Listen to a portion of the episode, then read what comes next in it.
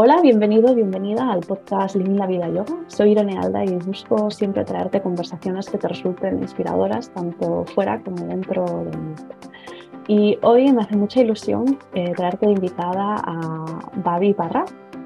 Eh, Bárbara la conozco desde, a ver, a ver, marzo 2021, que fue cuando me mudé a Madrid y coincidí con una clase eh, con ella en, bueno, en un centro de yoga. Y bueno, desde ahí eh, nos fuimos encontrando eh, bastante a menudo. Ella eh, igual luego me corrige, pero lleva practicando creo que más de ocho años. Es muy, muy fan del rocket y desde diciembre de 2021 también, sí, eh, ha abierto su propio estudio que se llama que lo puedes encontrar en Madrid, está en la calle Pinar 8, así que si no has estado, te mucho, mucho a ir y a practicar con, con ella. Así que, Babi, muchas gracias por dedicarnos este ratito hoy aquí. ¿Cómo estás? Mm, por favor, gracias por invitarme, me hace muchísima ilusión, la verdad. Y, y sí, sí, un poco lo que, lo que dices, que nos conocimos ya hace un tiempo y ha sido como, bueno, entre Rocket, haciendo cosas, clases, formaciones, la verdad es que ha sido súper y también como muy enriquecedor conocerte ah, para mí. Y, y bueno, sí, llevo, yo siempre digo como, llevaré entre 8 y 10 años, no sé, empecé cuando tenía como 17 o algo así, no, no sé la fecha exacta, pero sí como unos 10 años. sí, como 10, 11 años, no, no lo sé, pero bueno, por ahí. Y, y bueno, pero eso, que sabes que la práctica se va como transformando mucho, así que más o menos. No sé si hay algo que quieres añadir a la descripción que he hecho. Bueno, también Babi ofrece talleres, retiros, mm. funciones. sí, bueno, eso, abrí el estudio hace un año y un poco más y, y bueno, ahí estamos, la verdad es que intentando como crear esta comunidad de Rocket, que es uno de mis estilos favoritos, de Power Vinyasa, como una práctica bastante cañera, em, que bueno, que yo creo que también hace falta un poco de balance en todo, así que ese es un poco el propósito de Zuka y también crear em, profes a futuro, ¿no? Dar muchas formaciones, talleres, traer profes de afuera que puedan aportar a la práctica, porque siempre pasa que llegas a un punto en donde te estancas y lo dices, bueno, ya a partir de aquí, ¿cómo puedo avanzar? Como, ¿Dónde están esas personas que me pueden ayudar a llevar mi práctica a otro nivel? Así que ese es un poco mi foco, ¿no? Para todas esas personas que están un poco, eh, que les hace falta revivir la, la llama de, de la práctica, pues que vengan a Zuka y yo encantada de tenerlos allí. Mm, muchas gracias, Babi. Eh, esto que mencionas de revivir la práctica tiene que ver, de hecho, mucho con los temas que justo estábamos haciendo pre-podcast. Digo, Babi, me digo, eh, el tema de creatividad, que bueno, Babi considero que es una de las voces más creativas que conozco. Eh, la hipermovilidad, que las dos somos aquí. Eh, no quiero decir la palabra sufridoras, porque no, pero que vivimos con. Y también en general cómo vivimos la, la práctica, ¿no? Cómo sigue la mm. práctica dentro y fuera de la estrella, ¿no? Con, con la vida eh, real, ¿no? Y con llevar la vida. Así que esta última parte, ¿no? Que dices, Babi, de, pues de traer profesores, de coger nuevas, nuevas ideas, ¿no? Em, creo que seguramente mm, no soy la primera persona en hacerte esta pregunta, segura, pero ¿cómo, cómo te inspiras para, eh, tener esa creatividad en tus, en tus clases. Y hago esta pregunta no solo igual como un profesor que nos pueda escuchar, sino como alguien que también pueda tener una autopráctica y le apetece innovar de alguna forma en la estrella. Sí.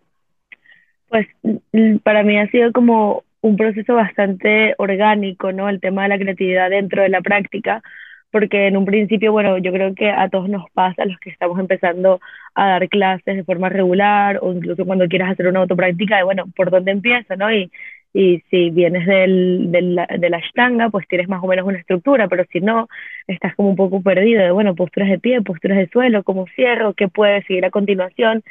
Y, y bueno, eso me pasó a mí en su momento, entonces me, eh, enfoqué mucho en investigar, en entender, sobre todo para mí lo más importante es la biomecánica, ¿no? El, cómo, cuál es el movimiento y cómo puedo ir construyendo secuencias que sean coherentes, que sean lógicas y que me vayan a llevar hacia algún lugar, porque eh, tú puedes tener una práctica enfocada en, no sé, la la compasión, pero si a nivel anatómico o si a nivel biomecánico no está estructurado, pues vas a sentir que le hace falta partes a esa, a esa clase que te estás, que te estás creando. Entonces, por un lado era eso, primero entender muy bien el movimiento, entender mi propio cuerpo, que yo creo que también va muy ligado a lo que decías de, todo el tema de, de la hipermovilidad. Es como, bueno, yo tengo este cuerpo, ¿cómo puedo crear una secuencia que vaya ligada a, mis necesidades y sobre todo eh, luego entender a mis alumnos y poder brindarles secuencias que sean coherentes para ellos, porque lo que sucede en una clase normal es que puedes tener una persona hipermóvil, puedes tener una persona con operaciones, puedes tener una persona con lesiones, una persona embarazada, avanzada, principiante, eso, eso es lo que pasa en una clase multinivel y yo creo que ahí la importancia es entender cómo puedes ir adaptando la práctica a todas esas em, diferentes personas que puedes tener en una clase. Entonces eso te exige investigar, aprender, conocer, leer, hablar con otros profesores, dar muchas clases también para poder entender cuáles son los patrones y cómo puedes ir adaptando según, según cada persona. Yo se lo comentaba a Irene en una formación que, de, de, de Rocket. Eh, yo al principio tenía un cuaderno, bueno, al principio y luego lo tenía, tenía un cuaderno eh, en donde iba anotando como cosas curiosas, ¿no? De repente, eh, bueno, una persona que tiene condromalacia en la rodilla, dónde le duele, por qué no puede mover aquí, y de repente iba buscando esos mismos patrones en otras personas, entonces ya entendía cómo adaptar la práctica a esa persona que puede tener una condición como la condromalacia o qué pasa con una persona embarazada o qué pasa con, bueno, mm, justamente eh, todo el tema surgió porque a las mujeres que mm, tienen parto natural y que les hacen la maniobra cuando el bebé no termina de salir, que es como... Creo que se llama la Ajá. Sí. Pues luego cuando hacen cierto tipo de movimientos, como, bueno, todo lo que sean un poco abdominales, muy la banda check-up o ese tipo de, de, de, posturas, como el diafragma se les contrae a tal punto que es como un dolor insoportable momentáneo, pero luego ya se desaparece. Entonces, claro, la primera vez que me pasa esto, digo, pero ya, ¿qué está pasando? Y luego cuando ya iba por la cuarta o quinta mamá que le pasa eso, digo, ah, esto ya, eh, ya, ya entiendo qué es lo que pasa y, bueno, la constante fue eso, pero al final es un poco eh, trabajo de campo, ¿no? O sea, estás allí como en el momento investigando, intentando resolver de la mejor forma que puedas, pero yo creo que para mí lo más importante en, en tema de creatividad es primero tener el conocimiento básico anatómico para luego a partir de ahí tú poder ir modificando la práctica. Y luego la otra parte, que creo que, que, que es algo que yo eh, Espera, funciona. Babi, antes de, que, sigas, eh, este ejemplo que ha dado Babi del cuaderno, si no lo explicaba, se lo iba a pedir porque me pareció súper interesante. Y mini inciso que no tiene que ver con el tema, sí. pero si esto nos escucha alguna mamá embarazada, sepáis que esta maniobra, eh, la Chrysler, no está en absoluto recomendada por la OMS y muchas veces se considera violencia obstétrica. Así que simplemente mm. eh, eso y ya cierro y, vuelvo. No, sí, pero y, creo que ya no puedes hacerlo, o sea, que, que es algo que es bueno, al, momento. es, una práctica que creo que se hace, eh, pero no está mm. demostrado que realmente es, tenga un efecto positivo. Y más que nada, pues eso puede producir lesiones en el bebé o algo en la mamá, como lo que has comentado. Luego hay una disfunción ahí en el mm. ecosistema diafragma solo pélvico transverso, ¿no? Porque tienen que ver los abdominales, con lo que has explicado.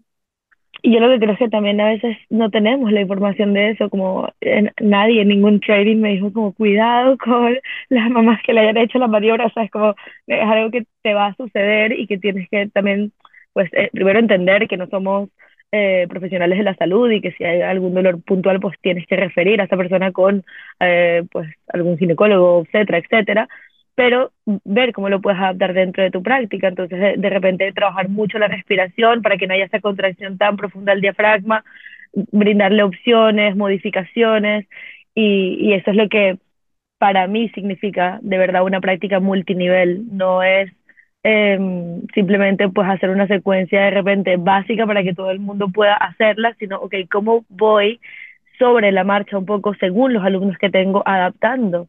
La clase para que ellos sientan que es una clase para ellos y no que simplemente es como algo un poco empaquetado, ¿no? Pues esta clase modelo para todo el mundo y si quieres avanzar no puedes o si quieres ir a menos tampoco puedes, sino que brindas ese espacio de libertad, al final es la palabra que yo utilizaría en una clase, yo siempre lo digo, como una clase no está hecha para el profesor, una clase está hecha para el alumno, entonces tú tienes que buscar la forma de que todo el mundo se sienta bienvenido en el caso de ser una clase multinivel, en el caso de ser pues una clase ya más específica, evidentemente también, pero ya las personas que van a una clase de repente avanzada saben un poco a lo que, a, lo que van. entonces dice, pues aquí a intentarlo todo. Pero, pero bueno, eso, en, en ese sentido para mí el conocimiento al final como siempre es poder, entonces yo me acuerdo que cuando te conocí, Irene, que hablamos de la formación de Rocket, que yo estaba... me animó a hacerla. yo estaba como, tienes que venir, no sé qué, ¿sabes? Y lo peor es que yo, claro, no, en ese momento ni tenía idea de, de quién eras. Y yo estaba como, ay, qué simpática, claro, que venga la formación conmigo. Y luego súper bien le digo, por favor, si esta mujer es buenísima. Y yo invitando a la formación. Bueno, pero em, también era mi idea. Yo acababa de llegar a Madrid y conocía, bueno, tenía mis amigas de siempre, pero tenía ganas de conectar con las personas de yoga. Así que yo feliz. yo feliz. Sí. Y me acuerdo que me dijiste, es que para mí es muy importante que hayan cápsulas de anatomía en las formaciones que hago.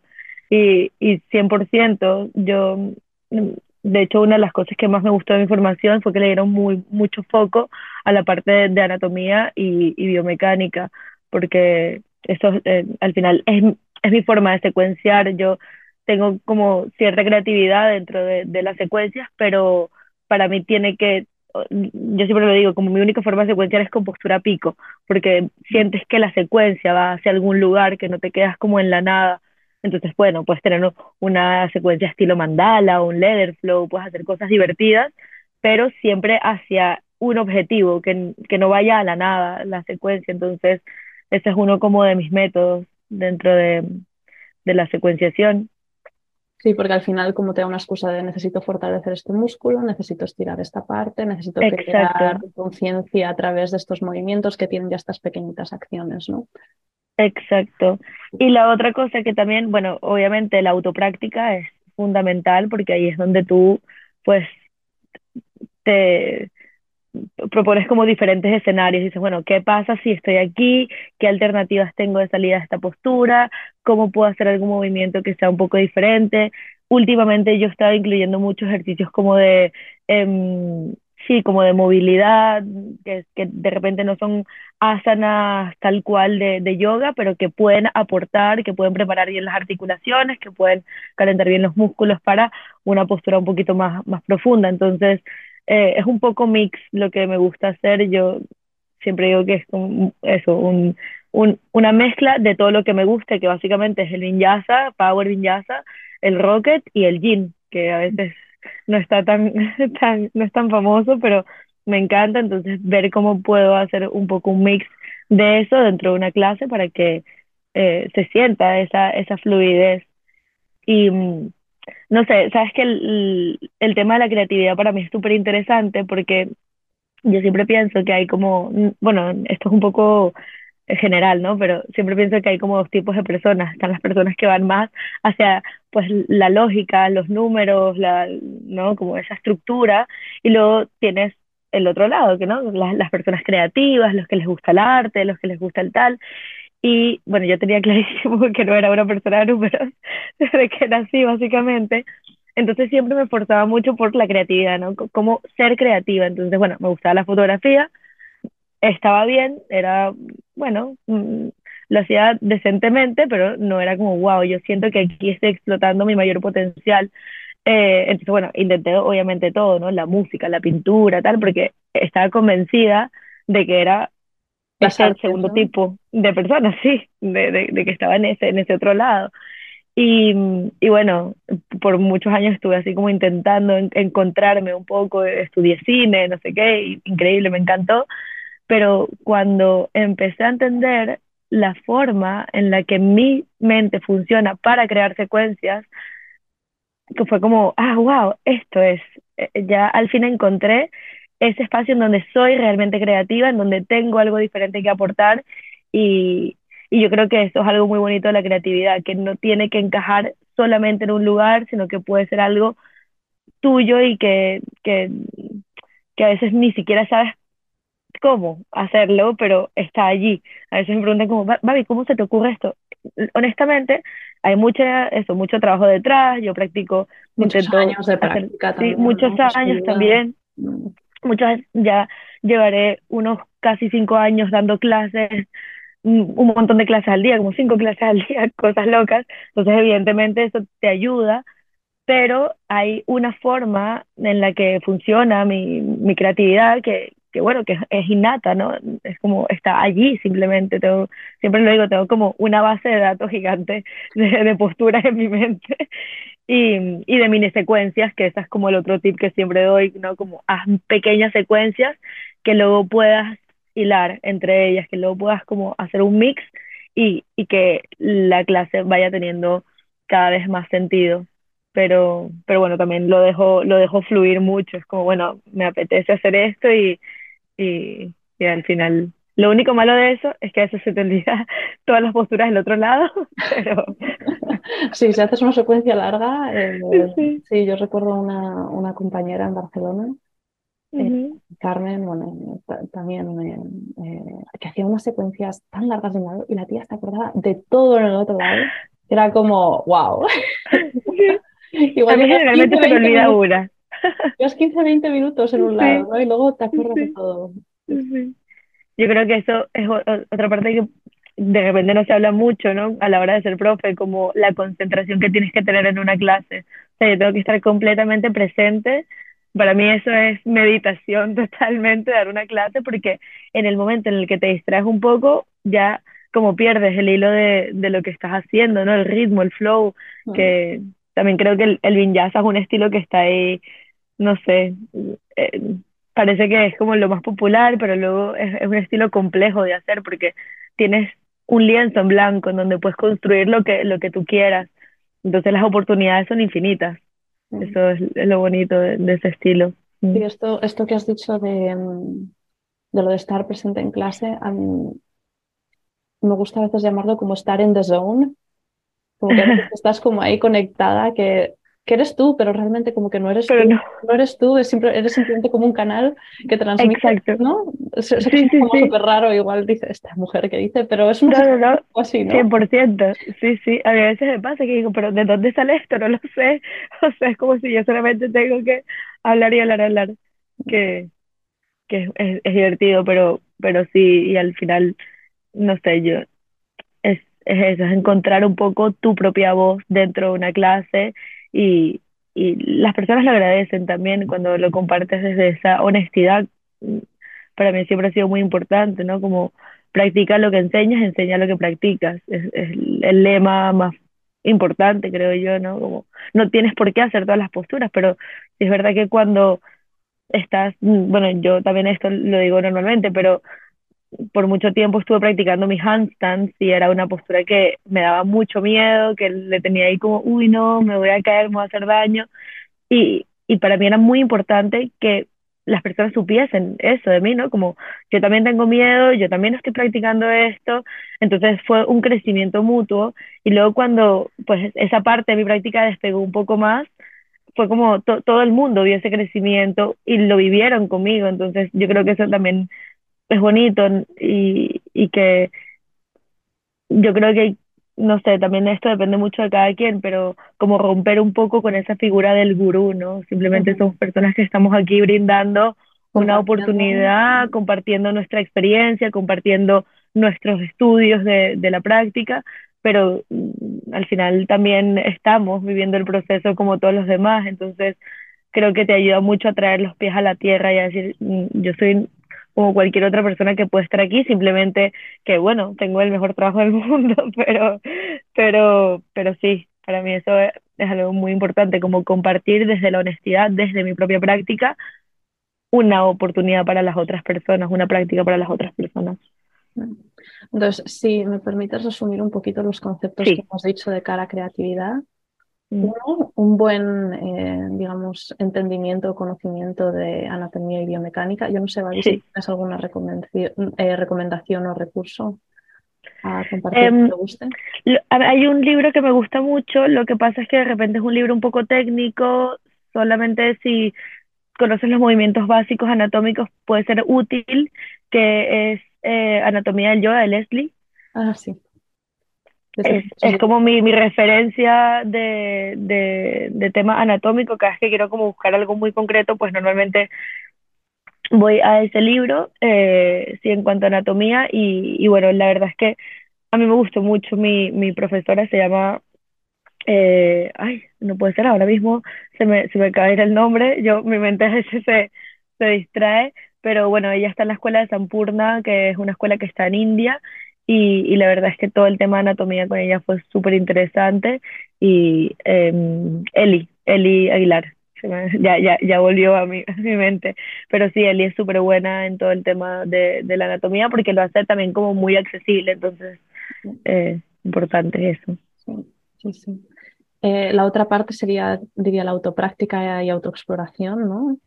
Sí, totalmente. Eh, el atreverte igual a lo, lo, que has dicho, ¿no? De, pues estoy trabajando estos ejercicios de movilidad, me gustan, pues los meto en clase, ¿no? Pues también Exacto. no tener miedo a, digamos, salirte de la práctica, vamos a decir, entre comillas, clásica sí. de yoga, sino a innovar con movimientos de otras disciplinas, ¿no?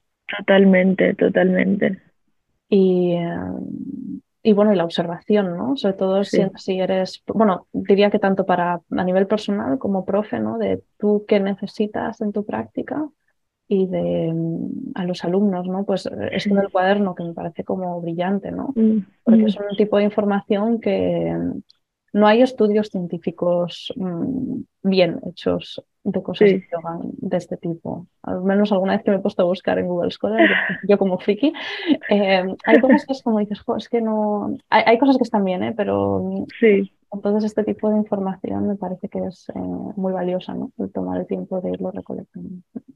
Sí. A mí me parece que es fascinante también un momento, un, un poco el, el momento en el que estamos viviendo. Yo sé que hay muchas personas que de repente ahora mismo pueden decir como, bueno, el yoga se está alejando un poco de lo que era, de, de la práctica un poco más tradicional, pero para mí es fascinante que ahora hay eso, médicos, fisioterapeutas, expertos del área de salud que están haciendo investigación, que están practicando yoga y que pueden brindar eh, más conocimiento a los profesores también, porque antes era como, mm, bueno, un poco la tradición, ¿no? Mi maestro me enseña esto, yo enseño esto a mis alumnos, pero de repente no había el conocimiento que puede haber ahora, entonces yo creo que un poco de eso va también de adaptarse a lo que está sucediendo, de adaptar la práctica al momento en el que estamos viviendo y para mí es, es perfecto, no, bueno, yo tampoco soy la persona más tradicional del mundo, entonces eh, estoy bastante abierta a, a, a nuevas cosas, nuevas, a, a, la investigación al, en general, pero sí creo que es importante reconocer que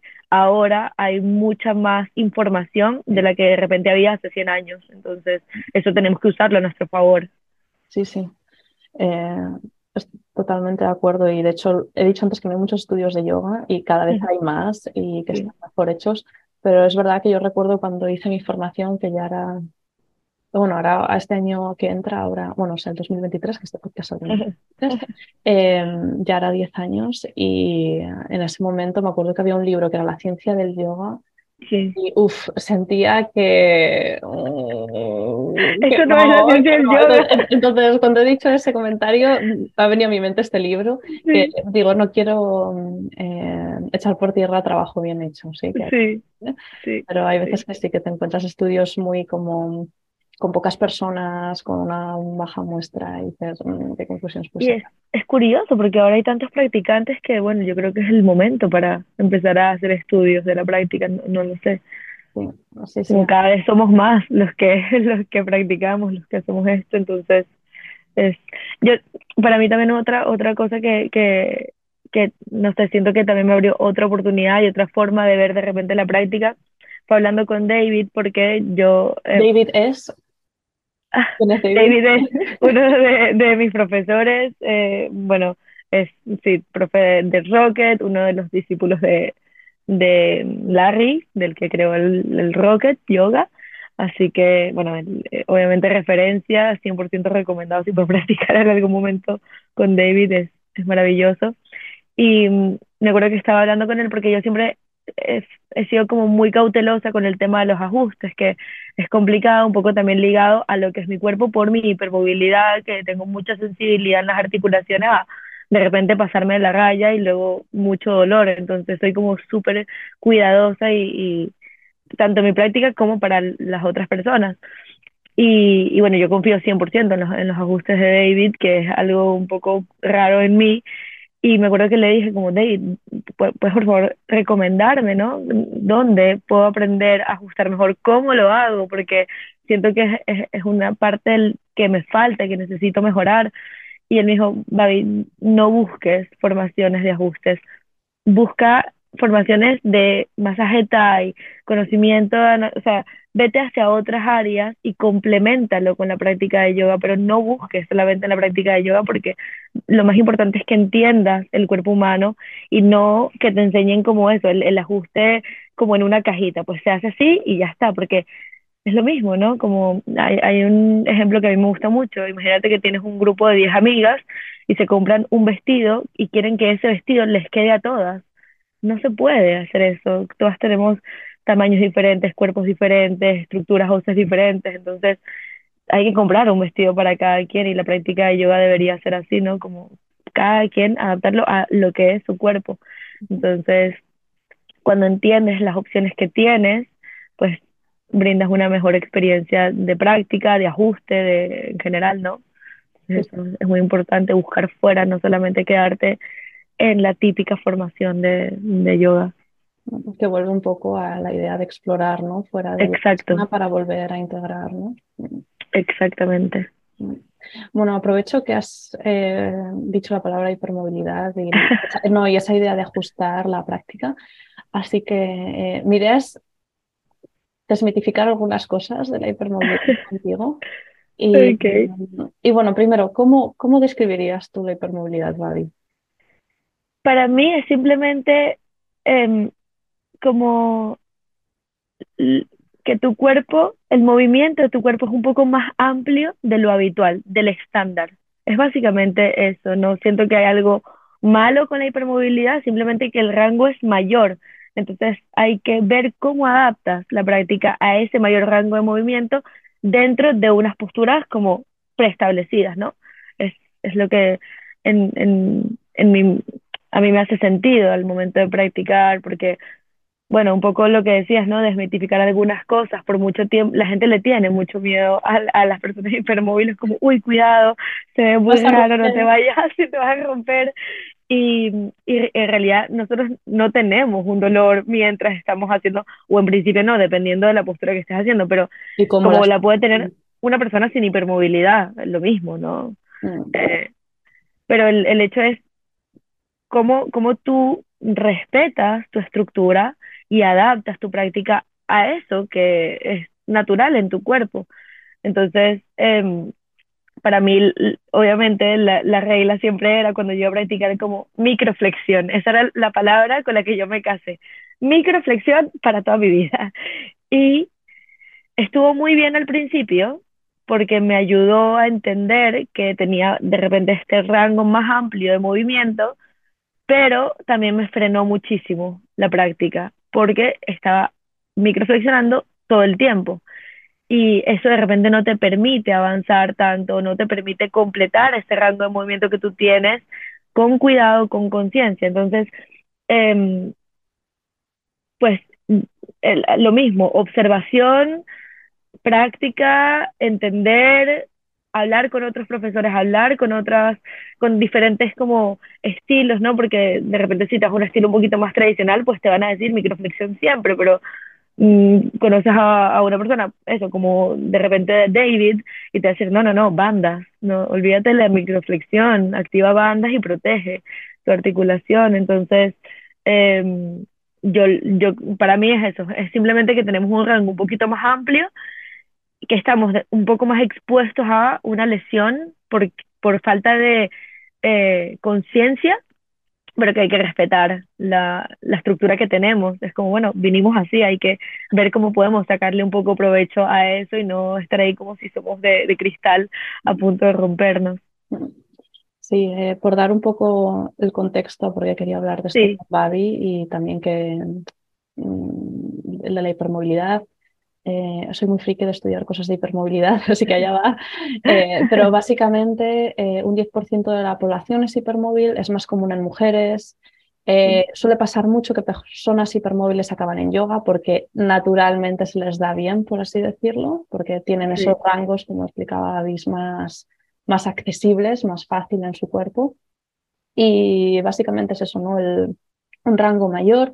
Eh, si tienes mucha curiosidad y como que esto te está levantando ahí una antenita o una lucecita en la cabeza, eh, lo puedes buscar en Google. Hay una escala que se llama la escala Brighton, que básicamente te va dando puntos según qué cosas puedes hacer con tus articulaciones, como que, bueno, pues si tus codos van más de 180 grados, las rodillas, también hay movimiento en la muñeca, si te puedes, eh, si siempre puedes tocar el suelo, y esto te va añadiendo puntitos, si llegas a más de tantos puntos se te considera una persona hipermóvil, y esto tiene mucho que ver con eh, cómo es la estructura, bueno, pues en, tu cuerpo a nivel, creo, igual aquí me, me, piso un poco los pies o me pillo los dedos, eh, pero creo que tiene que ver con el colágeno, con la estructura de, mm bueno, al final cómo está estructurada, digamos, los, eh, tus tejidos y eso pues que son un poco más eh, al final laxos. Y me encanta que haya compartido David lo de la microflexión porque era uno de los mitos que quería no. cargarme con ella, ¿no? Y, que es, es, una estrategia al final, ¿no? La microflexión. Y el tema principal de las personas hipermóviles es que uno a veces falta conciencia en el cuerpo en ese rango que tienen tan grande y sobre todo que falta fuerza. Entonces la microflexión es como, al menos yo ahora, ah, después de bastante tiempo, ¿no? Como explorando, vamos a decir, la veo como una solución a corto plazo. Exacto. ¿no? Como voy a coger conciencia, voy a coger un poco de fuerza, ¿no? Sí, totalmente, totalmente. Y, una vez eso está, es como no. Ahora voy progresivamente, esto no quiere decir que, por eso digo, primero microflexión a corto plazo y luego progresivamente entrando en todo mi rango de forma activa. Porque si no, esos ligamentos, esa eh, musculatura, si no llega a final de rango, jamás se va a fortalecer y siempre vas a estar débil en ese final de rango que no interesa. Y Has comentado antes el gym, ¿no? Y el gym y las personas hipermóviles, ahí es un lugar de ego fuera, máximo ego fuera, porque te puedes hacer plop, ¿no? y no hay que ser muy, muy conservador ahí, ¿no? Porque estás pasivo y sin activar, ¿no? Que es justo lo contrario. ¿no? Sí. Yo, bueno, es que, bueno, de esto podríamos hablar. A mí es, obviamente un tema que me parece súper interesante, primero porque soy hipermóvil y segundo porque se celebra mucho la hipermovilidad. Eh, entonces, cuando celebras tanto la hipermovilidad, generalmente te fuerzas a ir al max, a la máxima capacidad de tu rango de movimiento sin activación y luego eso causa una lesión. Ahí es donde yo creo que está el problema. O por otro lado, te quedas en, en la parte más conservadora de, bueno, microflexión y no haces nada, básicamente. Yo creo que lo primero es hacerte consciente de que eres hipermóvil, hay tantas personas que son hipermóviles que no tienen la más mínima idea y que obviamente yo recuerdo, para mí esta fue la, la primera toma de conciencia cuando dije, ok, hay algo que está pasando conmigo. Yo practicaba muchísimo, a veces hacía, bueno, dos clases seguidas, tres clases seguidas, porque estaba un poco obsesionada con la práctica. Y entonces eh, me acuerdo que salía de clases y me tocaba los codos y estaban hirviendo en comparación con el resto de mi cuerpo. Y yo decía, no entiendo por qué tengo los codos tan calientes y como con dolor, ¿sabes? Y bueno, pasaban las clases, las clases, y, un día digo, no, ya va, hay algo que está pasando aquí, esto no es normal. Entonces pregunté a una de mis profesoras y me dice, bueno, es que eres hipermóvil, primera vez en mi vida que escucho la palabra hipermovilidad, que también para mí fue como un poco balde de agua fría, ¿no? Yo empecé joven a practicar y con todo eso digo, qué locura que llevo 17, 18 años viviendo en un cuerpo que no conozco. O sea, eso fue como, ¿cómo, cómo es posible que nadie nunca me enseñó esto sobre mi propio cuerpo? Es como si el cuerpo tiene otra utilidad que no es, ¿sabes? Eh, pues tú entenderlo y conocerlo, no sé, como parece que solamente está ahí para verse bien y ser bonito, cuando en realidad vivimos todo el rato en él y necesito, ¿sabes? Como, ¿dónde está la utilidad en realidad? ¿Dónde está la conciencia? Lo, importante que es hacerse mm, otra vez consciente, ¿no? De, de cómo eres. Yo también tengo escoliosis y tampoco lo sabía, me hice consciente de que tenía escoliosis practicando. Entonces, para mí fue como una revelación un poco. Pero cuando aprendí lo del tema de la hipermovilidad, me dijeron microflexión. Funciona muy bien en los brazos, sobre todo al principio, porque generalmente colapsamos mucho sobre los codos en una plancha o en un perro 2.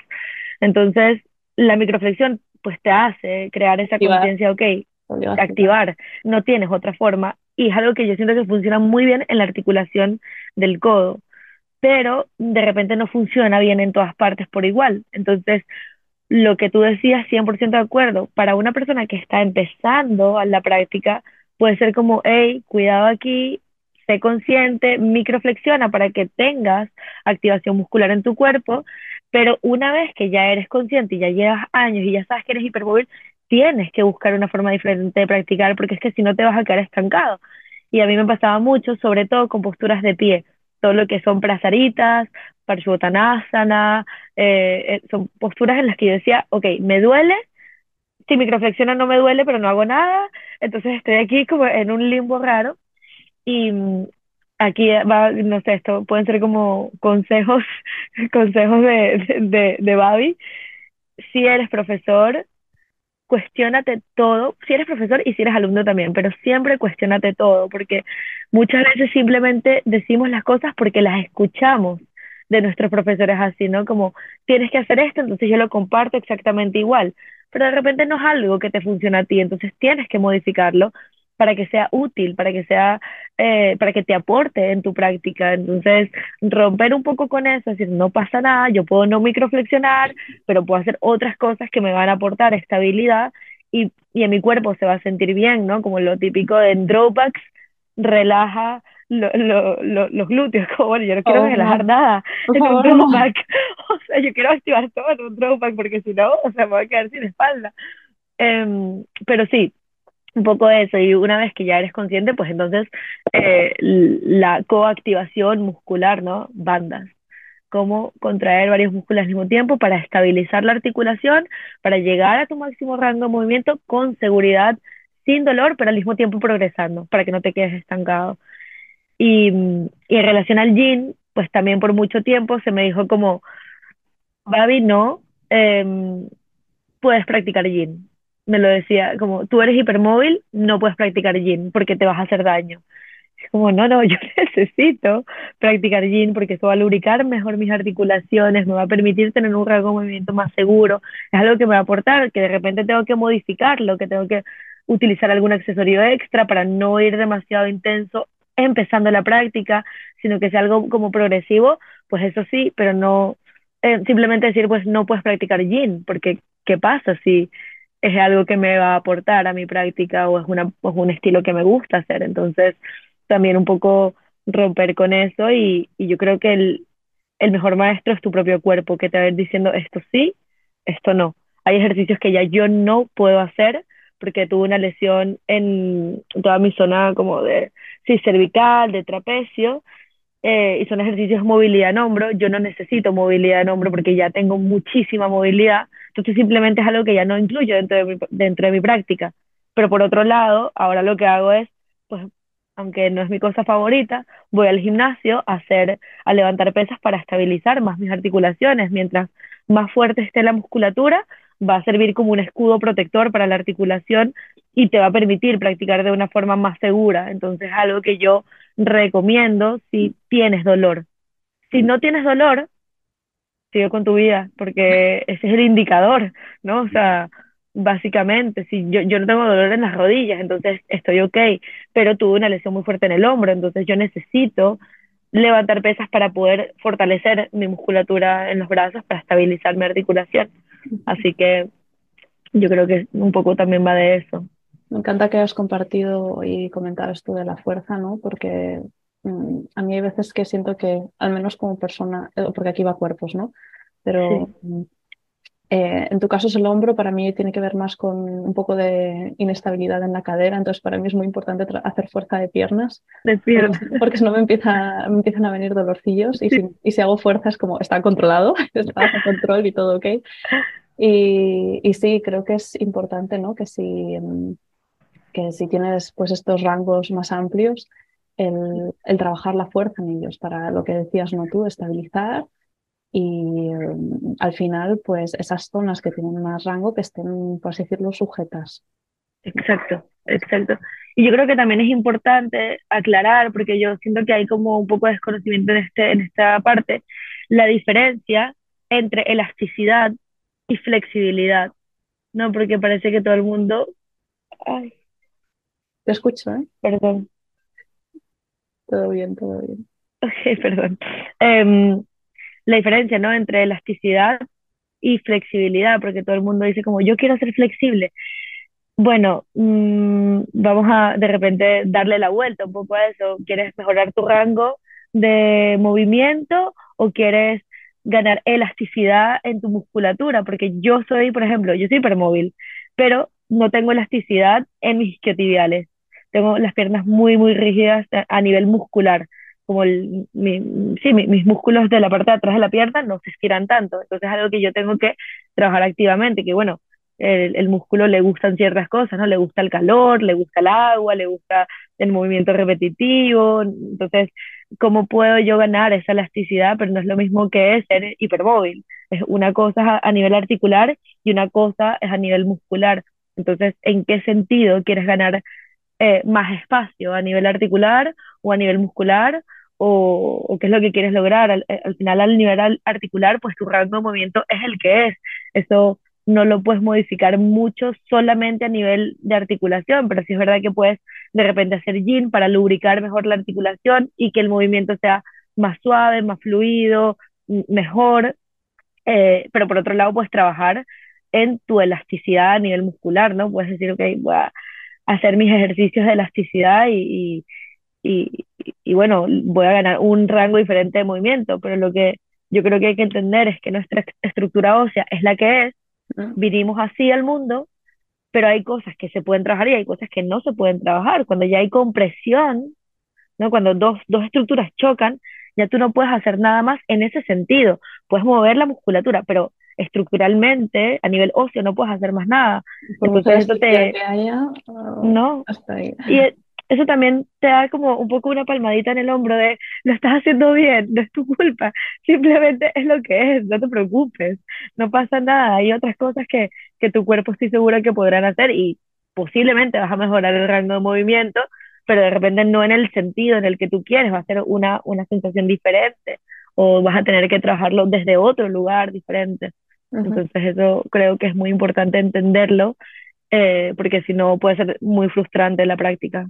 Sí, de hecho, eh, ahora que dices esto, eh, un ejemplo que a mí me llamó mucho la atención, porque claro, uno está acostumbrado a su cuerpo y Sí. claro, para mí, por ejemplo, la postura de Virasana, Sí, la del, del héroe, para mí es súper cómoda, pero sí, fue a una formación de Yin, hicimos un poco como un mini, digamos, mini encuesta, a nadie le gusta, a nadie le a gusta, nadie le ¿no? gusta.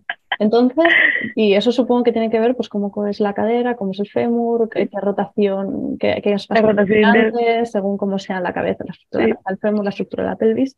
Y fue como, guala, y, y anda que no se pone yo. Y la gente es como, es, es horrible, o hay dolor en la sí, rodilla, y entonces como, jolín, sí. pues igual esta postura nos la tendríamos que quitar un poco más del medio, o hacer el medio, El medio, el medio virasana, sí, o con sí, bloque, de repente asi- asistido, con manta debajo de la rodilla o algo así. exacto. Eh, Es curioso, ¿no? Porque, por ejemplo, yo, yo tengo una rotación externa en mis piernas, natural, siempre digo como yo camino como un patito con los pies hacia afuera, eh, y todo lo que es como neutro o incluso interno, a veces me cuesta un poco más, pero por otro lado, soy súper, tengo mucha elasticidad en la parte de adelante de mis piernas, en todo lo que es cuádriceps, el flexor de la cadera, porque tengo también los backbends.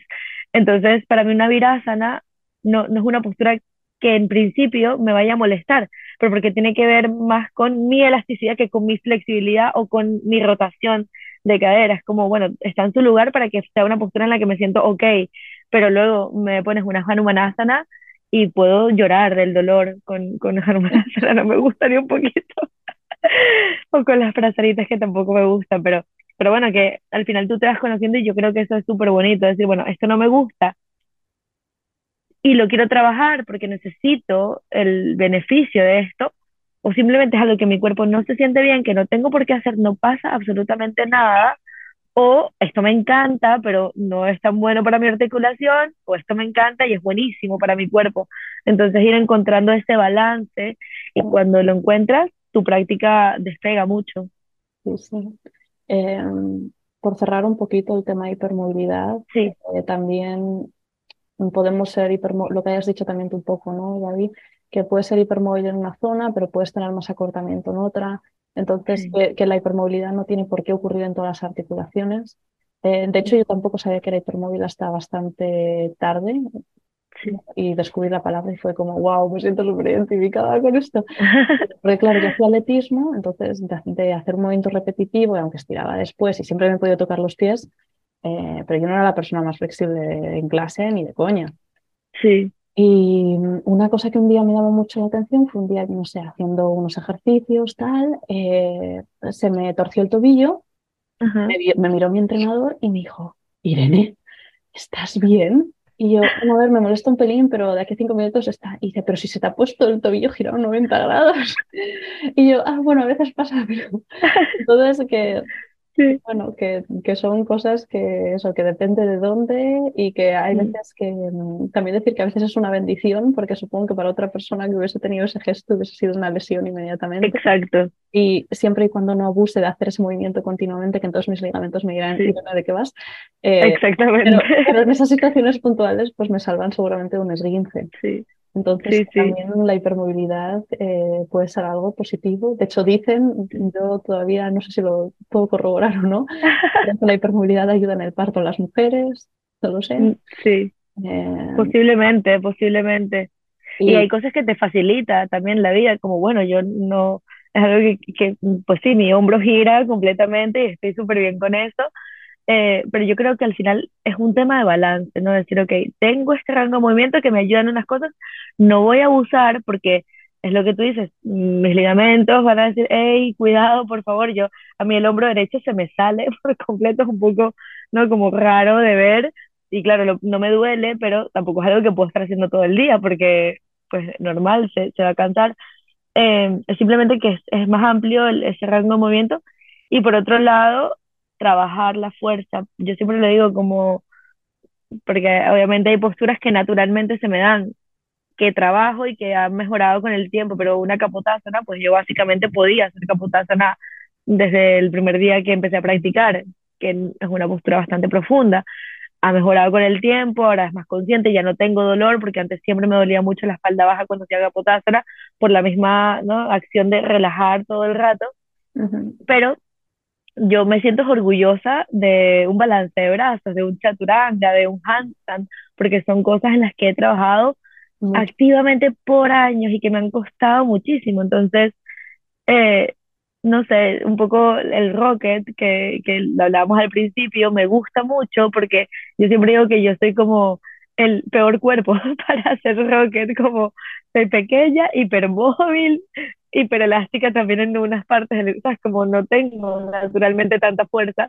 pero si mi cuerpo y mi práctica me han permitido hacer rocket, yo estoy segura que cualquier persona puede porque en un principio, la verdad es que, bueno, yo también lo he hecho otras veces, eh, el, yo empecé, bueno, por otras razones, pero una de las razones fue porque tuve una, una goma en la muñeca, es como una eh, líquido sinovial que se hace, se pone como una bolita y no te permite mover la articulación, eh, porque hacía telas acrobáticas y ahí necesitas como tener mucha fuerza en los brazos y yo no tenía nada de fuerza en los brazos.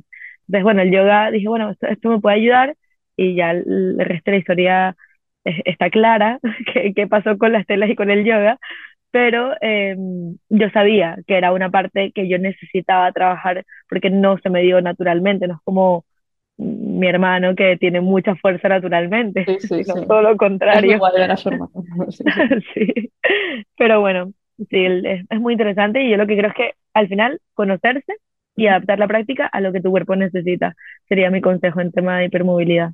Y, y también, eh, por añadir, a incluir trabajo de fuerza Sí, e incluir también trabajo de acciones opuestas a lo que es el yoga, que a ver si me lo aplico un poco más a mí misma. Eh, venga, propósito 2023. exacto. eh, que sería, pues, eh, por ejemplo, escalar, ¿no? El trabajo de escalada es muy opuesto y mm, utilizas la movilidad del yoga, con lo cual ahí va bien, se complementa, pero a la vez eh, fortalece, pues, bueno, pues sobre todo lo que, por ejemplo, el hombro, ¿no? Hablando así sí, como, como ideas, ¿no? No tienes por qué decidir hacer estas cosas. Eh, también está el episodio con Lidia, que ella nos habla de CrossFit, entonces también es encontrar algo que, que no sea, que podamos incorporar en el día a día y sobre todo que nos guste. Sí, que sea un complemento. Al final, cada quien lo. Yo, por tema de practicidad, voy al gimnasio que está en mi propio edificio. Entonces, bueno, me funciona bien y, y, yo noto mucho la diferencia, pero puede ser eso. Puede ser hacer barras, ¿no? Todo el tema del pool es muy importante porque yo estamos push todo el rato. Es verdad que hay pool, pero no, no tan constante. Entonces, necesitas ese complemento en el caso de que tú sientas que hay esa eh, descompensación en tu cuerpo yo por muchos años solamente practiqué yoga, no hacía más nada, pero, pero es algo que sí es verdad que he notado, sobre todo a partir de mi lesión, cómo ha mejorado el, el, la estabilidad en todo mi tren superior. Entonces, es algo que me aporta, me sirve, lo puedo sostener a largo plazo, entonces lo hago. Eso yo creo que es lo importante, ¿no? Como el escalar, pues te gusta, lo puedes sostener. Perfecto. Mm. Entonces, Babi, eh, ¿qué pinta tiene tu práctica ahora? Si miramos una semana de Babi, ¿qué hace Babi? Bueno, ahora mismo, ahora que estoy de vacaciones, pues estoy intentando practicar todos los días y estoy haciendo un mix de muchas cosas últimamente porque estoy practicando Ashtanga, que es curioso en mí, sobre todo eh, cuando estoy sola, porque normalmente practico Mysore con mi profesora, que también si están en Madrid les recomiendo muchísimo que vayan a practicar con ella, se llama Tan, eh, también está en Zuka y bueno, también está en Ashtanga Yoga Madrid y es súper buena, increíble, me, gusta mucho su enfoque de la Ashtanga, es bastante eh, receptiva con muchas cosas, con las modificaciones, así que muy recomendada tan. Eh, luego practico Rocket, evidentemente, que me gusta hacer Rocket 3 eh, cuando practico porque tengo un poco lo mejor de los dos mundos, ¿no? Las fricciones, las extensiones, la fuerza. Em, y vinyasa es lo que menos practico curiosamente porque soy poco creativa en mis propias clases cuando practico vinyasa. Como necesito un poquito más de estructura porque soy como muy dispersa. Entonces, bueno, intento hacer por lo menos una vez por semana. Esas horas que estoy de vacaciones también, bueno, voy a correr, que me viene bien y hago fuerza. Normalmente cuando estoy en modo trabajo, es difícil, un poco más difícil para mí. Intento practicar por lo menos dos veces, tres veces a la semana y de resto sí intento ir al gimnasio dos, tres veces por lo menos, cuatro veces idealmente, encontrar un poco, poco balance, sí. Sobre todo porque es algo que me, me sienta súper bien en el cuerpo y es un momento para mí de desconexión, entonces intento incluirlo, pero yo lo que creo, esto es una forma para mí de ver la práctica, es que la práctica tiene que ser sostenible. No puedes ser tan exigente en el sentido de querer practicar todos los días y tener la mejor práctica de tu vida todos los días, porque pues a largo plazo no se va a poder. Vas a vivir por diferentes etapas, ¿no? Hay, hay momentos en donde estás más libre, hay momentos en donde estás eh, más ocupado, entonces yo lo que creo es que hay que ser gentil en todo sentido y decir, ok, ahora puedo permitírmelo, lo hago, yo ahora estoy de vacaciones, no es negociable para mí practicar. Em, si no estuviese de vacaciones, pues lo voy, lo voy intentando como equilibrar un poco con las otras cosas que hago, también doy muchas clases, entonces intento hacer cositas mientras estoy dando clases para sentir que mi práctica avanza, pero, pero sí encontrar el equilibrio básicamente. Y para mí es un, también un requisito indispensable hacer una formación al año. Eso es algo que, yo recomiendo mucho porque ahí es donde te enfocas en tu práctica y en progresar para poder brindar también una nueva oportunidad para otras personas. Entonces, como que te te nutres, sí, te nutres mucho. Para mí son vacaciones, ir a hacer formación. vacaciones intensas, pero sí. Qué guay. Bueno, pues gracias por compartir esa, esa fórmula, ¿no? Que al final yo creo que cada uno tenemos que encontrar la fórmula que nos, que nos sirve según, bueno, pues qué necesidades tiene nuestro cuerpo, lo que has dicho tú, en qué etapa vital estamos, cómo estresados estamos y de ser lo que, me ha encantado la palabra, ¿no? De ser gentil. Así que no sé si quieres eh, cerrar con alguna cosa antes de que vaya a la parte más final del podcast de cierre. Pues bueno, obviamente invitarlos a, hacer su práctica constante. Para mí esa es la clave del éxito con la práctica, si sean tres veces por semana, pero que haya una constancia, porque ahí es donde vas a poder notar esa, esa diferencia, ese beneficio y, y sobre todo, no el, que la práctica es como un simulacro de nuestra vida, entonces lo que va sucediendo en el MAT me va a ayudar a reaccionar en otros ámbitos de la vida. Y ahí es donde yo creo que está la magia del yoga, ¿no? Porque si no haríamos, pues bueno, nos vamos y nos metemos en el circo, o nos metemos a ser contorsionistas o, o verticalistas, pero lo, lo importante del momento presente, de escuchar, de respirar, de tomarte un momento, creo que es lo que es más valioso, de conocerse a sí mismo, así que eso es algo que tenemos un todo en uno en la práctica, entonces mm, es un lujo que seamos conscientes de que eso está disponible para nosotros y la constancia es lo que me va a ayudar a que yo pueda incluir eso en otros aspectos de mi vida, que no sea solamente dentro del mat, ¿no? El yoga fuera y dentro del mat, pues va un poco también de eso, de la constancia en tu autopráctica, de tu sadhana, para poder em, pues vivir de una forma más plena, más gentil, más amable, más, más feliz en general, es lo que yo creo que todos queremos. Así que mi invitación sería eso, practicar lo que quieras, pero hacerlo de forma constante. Me encanta este cierre. Qué bien. Bueno, pues Babi, las dos preguntas que hago siempre en el podcast. Sí. ¿Cuál es tu postura favorita y por qué? ¿Y cuál es la postura que menos te gusta pero que sabes que necesitas? Ok, yo antes mi postura favorita era chaturanga porque me ayudó mucho a ganar fuerza en, en un lugar en donde sentía que lo necesitaba. Ahora mismo creo que es pincha, mi postura favorita, como siempre quiero estar haciendo pincha, me siento súper cómoda. Y la postura que menos me gusta, pero que sé que más necesito, es Navasana. Y no me gusta ni un poquito, pero sé que la necesito mucho porque tengo que seguir fortaleciendo ahí mi core. Eh, y luego la que no me gusta y no la necesito es Sara, que eso se puede Podemos prescindir, ¿no? Así que te doy cuatro, cuatro, cuatro respuestas, depende, depende. No, genial, genial. Y Babi, si te queremos encontrar, eh, ¿dónde podemos buscarte? ¿Dónde te encontramos?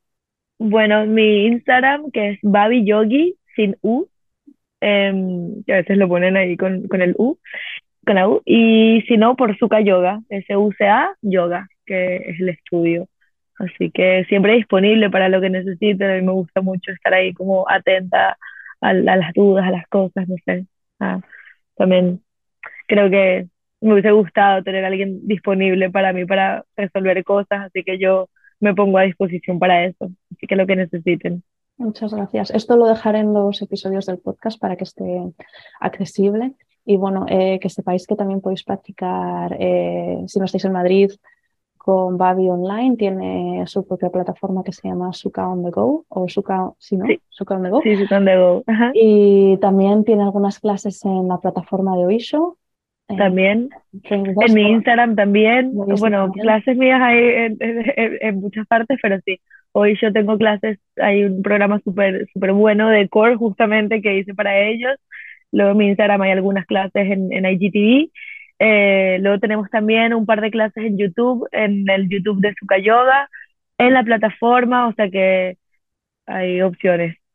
Ah, si sabéis, eh, si os apetece eh, probar, ya sabéis que se me dónde encontrarla. Así que nada, Babi, muchas gracias por Ay, gracias a ti. con nosotros, con nosotros. Mil gracias por, por invitarme. Ha sido, siempre me gusta, yo puedo pasar horas hablando de, de todo esto. Así que un, un placer y, bueno, que me encanta que en estos espacios también para, ¿no? Que nos podamos sentir identificados un poco, ah, qué interesante hablar de hipermovilidad, de yoga. No pasa nada, yo soy normal. Exacto. Así que mil, mil gracias por invitarme siempre. A ti, Babi, un placer. Pues ya está. Listo.